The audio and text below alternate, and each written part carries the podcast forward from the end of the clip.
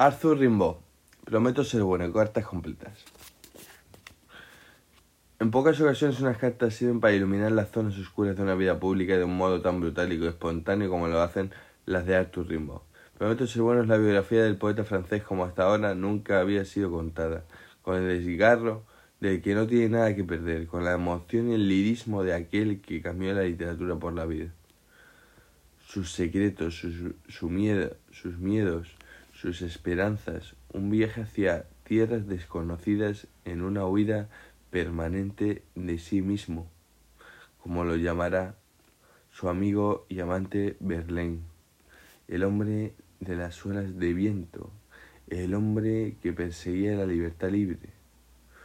Alemania, Italia, Grecia, África, rimbó con el desamparo del lúcido, del iluminado, de aquel que va, que ya ha vivido todo lo que tenía que vivir.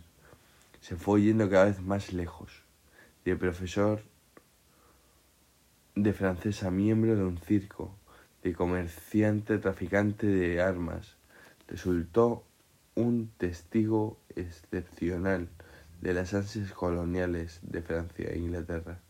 Sus cartas finales son un canto a la vida, el deseo de casarse, de ser feliz, de tener una familia, pero el destino le tenía reservada otra suerte. Prometo ser bueno, posee el pulso de uno de los grandes poetas de la historia de la literatura, pero sobre todo de la autobiografía indeliberada e indiscreta de Arthur Rimbaud.